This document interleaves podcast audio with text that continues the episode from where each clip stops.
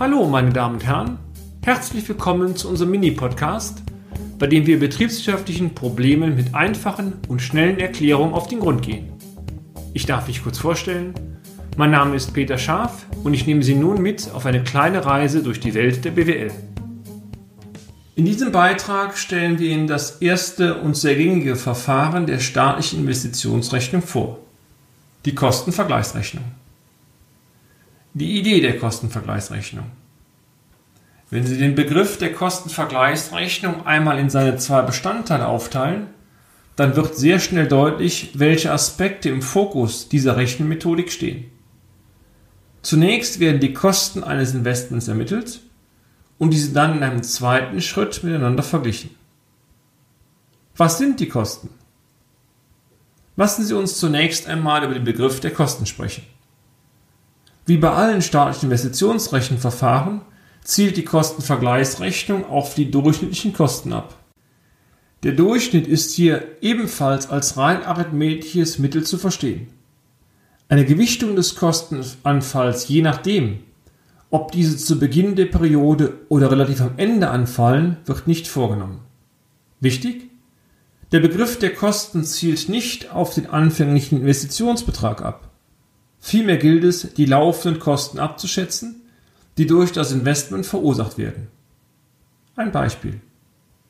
Nehmen wir einmal an, dass eine Maschine mit einem Nettoanschaffungspreis von 100.000 Euro erworben werden soll. Im Rahmen der Kostenvergleichsrechnung wären dann die laufenden Kosten für das Investment zu berücksichtigen. Für die Maschine wären das beispielsweise die Abschreibung, die Zinskosten, aber auch die Energie- und Reparaturkosten. Bei einer angenommenen Laufzeit von fünf Jahren wären also folglich 20.000 Euro an Abschreibungen anzusetzen.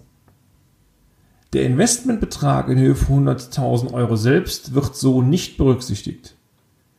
In diesem Zusammenhang ist noch darauf hinzuweisen, dass kostenrechnerisch die Zinskosten nicht nur für das Fremdkapital angesetzt werden sollten, vielmehr gilt es auch, eine kalkulatorische Eigenkapitalverzinsung zu berücksichtigen, sofern ein Teil des Investments aus Eigenmitteln des Unternehmens finanziert wird. Was wird nun verglichen? Kommen wir zum zweiten Schritt der Kostenvergleichsrechnung, der Vergleich oder die Vorteilhaftigkeitsaussage.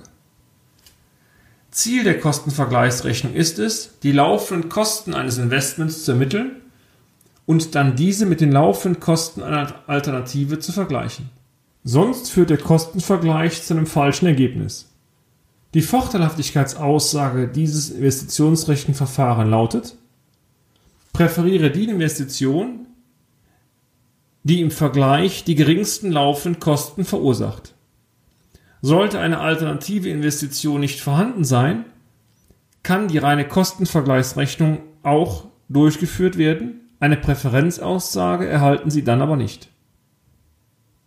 Dennoch gilt, die Ermittlung der laufenden Kosten ist die Basis jeder weiteren Investition.